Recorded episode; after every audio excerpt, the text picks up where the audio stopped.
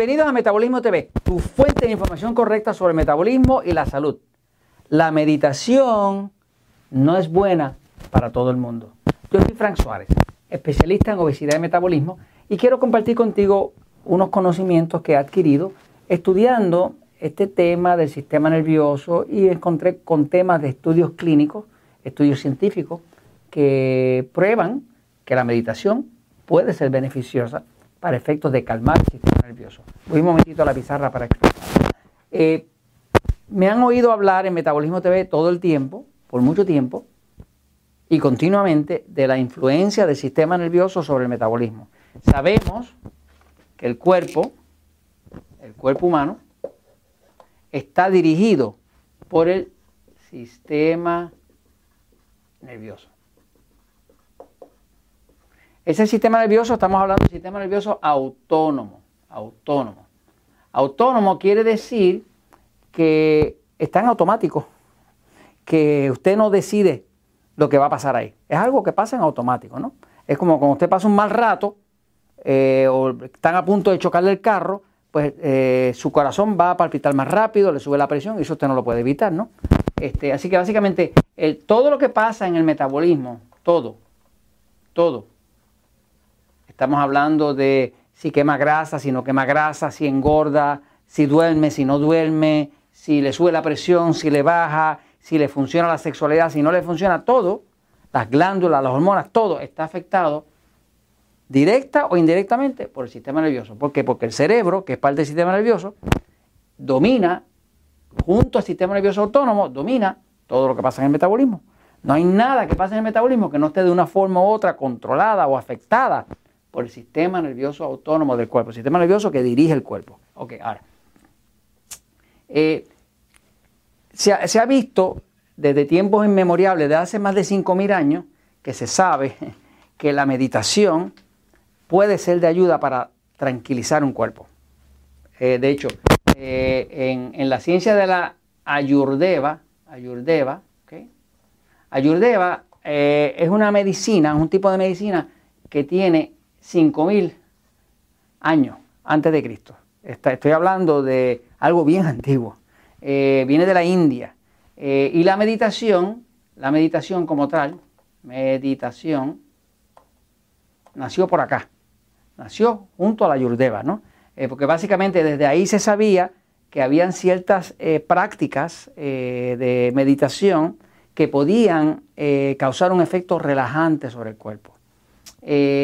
De hecho, eh, para que vea que la meditación sí puede funcionar para algunos, pero ya mismo vamos a ver para quiénes, eh, la Asociación Americana del Corazón, en su convención en Orlando, Florida, eh, reveló varios estudios, entre ellos un estudio de nueve años que se hicieron con 201 pacientes de alta presión, o sea, de alta tensión.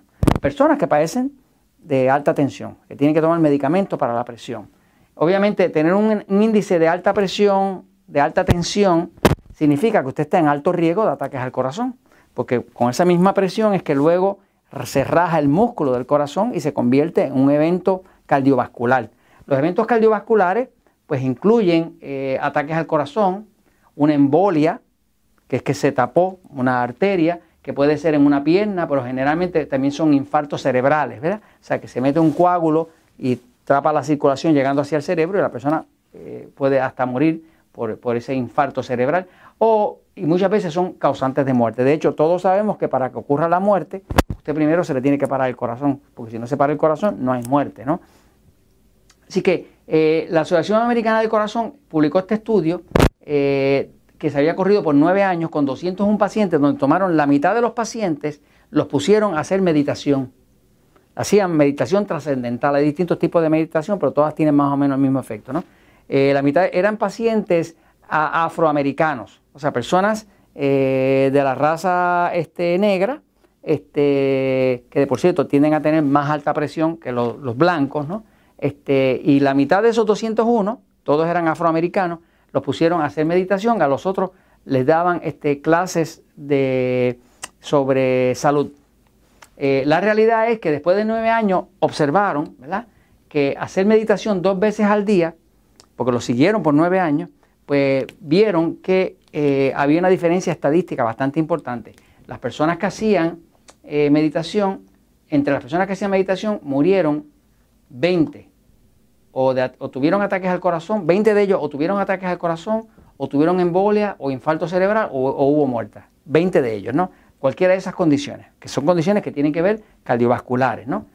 Y 31 de los que no hacían meditación, de la misma otra mitad, eh, tuvieron una de esas tres situaciones de ataques al corazón, de embolia o de infartos cerebrales o muerte. ¿no? Quiere decir que hubo 50% más muertes y problemas cardiovasculares en el grupo que no meditaba. Obviamente, todas esas personas que estaban haciendo ese estudio, todas tenían algo en común, y era que todos tenían alta presión. ¿Qué pasa? La alta presión, para que usted sepa, es característica del sistema nervioso excitado.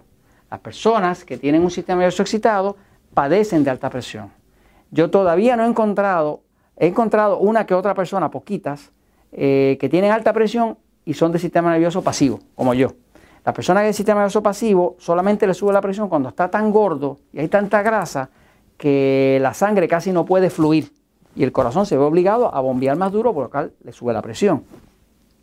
Pero la alta presión, la presión arterial alta, eh, es casi exclusiva del sistema nervioso excitado. ¿Qué pasa? Para las personas que tienen un sistema nervioso excitado es muy beneficioso eh, la meditación, porque tiene un efecto tranquilizante que tiende a bajar la presión y ya vemos que puede eh, ayudarles a salvar la vida, ¿verdad? Pero para las personas como yo, que tenemos un sistema nervioso pasivo, no es beneficioso, es contraproducente. ¿Por qué? Porque usted toma un cuerpo como el mío, que es un cuerpo así súper tranquilo, no yo, estoy hablando del cuerpo, ¿no? Eh, y lo pone a meditar todos los días y fácilmente lo enferma. Por ejemplo, eh, cuando el cuerpo está demasiado pasivo, en vez de excitado, cuando está demasiado pasivo, las personas empiezan a padecer de asma.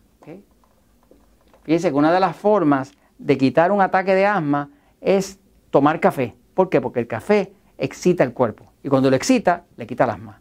Una de las formas de quitar un ataque mortal de asma es poner adrenalina, porque la adrenalina es un medicamento que cuando se inyecta agita el cuerpo y lo excita. Y cuando lo excita, abre los bronquios. O sea, que el asma definitivamente es una manifestación del sistema nervioso pasivo, cuando que la alta presión es una manifestación del sistema nervioso excitado.